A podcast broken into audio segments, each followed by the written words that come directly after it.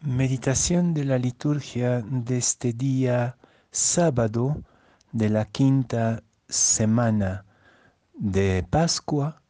La primera lectura es del libro de los Hechos de los Apóstoles, el llamado de Timoteo, en el capítulo 16, versículos 1 a 10. Y el Evangelio sigue siendo de, San Juan, capítulo 15, versículos 18 a 21. En aquel tiempo Jesús dijo a sus discípulos, si el mundo los odia, sepan que me ha odiado a mí antes que a ustedes. Si fueran del mundo, el mundo los amaría como cosa suya pero el mundo los odia porque no son del mundo, pues al elegirlos yo los he separado del mundo. Acuérdense de lo que les dije, el siervo no es superior a su Señor. Si a mí me han perseguido, también a ustedes los perseguirán. Y el caso que han hecho de mis palabras, lo harán de las de ustedes. Todo esto se lo van a hacer por mi causa, pues no conocen a aquel que me envió.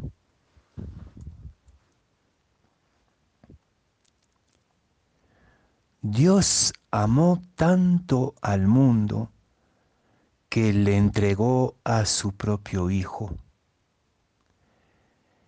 esta afirmación del Evangelio de San Juan en otro lugar es acaso contradictoria con la afirmación de este Evangelio de hoy? Si el mundo los odia, sepan que me ha, odiado, a mí antes que a ustedes. Esta aparente contradicción es típica del Evangelio de San Juan.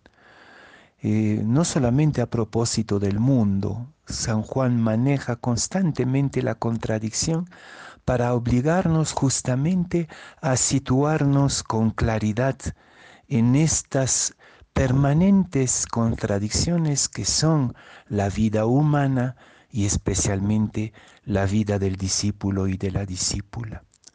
Hay que saber que en Juan el mundo tiene dos acepciones. El mundo por una parte es todo lo creado, todo lo que Dios ha creado y que es desde el Génesis infinitamente bueno.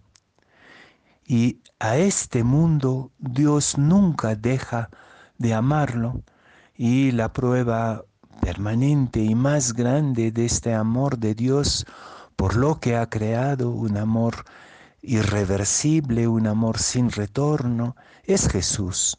Es Jesús que eh, encarnándose y transfigurándose en la resurrección, manifiesta este amor permanente, definitivo de Dios para con el mundo. Pero también en el Evangelio de Juan, este mundo, este mismo mundo que Dios ha creado, se transforma en una olla de grillos, es decir, este mundo que Dios nos entregó, lo estamos gestionando al revés del sueño de Dios, al revés de su deseo profundo. Y es este mundo que nos odia, no es el mundo que Dios creó, sino el mundo tal como lo estamos manejando con nuestros odios, egocentrismos, eh, destrozos de la, del planeta, eh, racismos, exclusiones, avideces, ese mundo, es decir, esa manera como manejamos nuestro mundo, nuestras relaciones con el mundo, es ahí donde está el odio.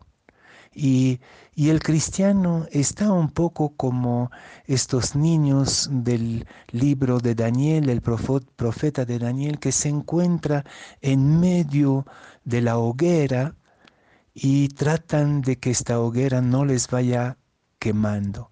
No se trata de evitar el mundo, no se trata de considerar que ese mundo mal gestionado, este mundo del odio, eh, no es amable. Sí, esa es la paradoja.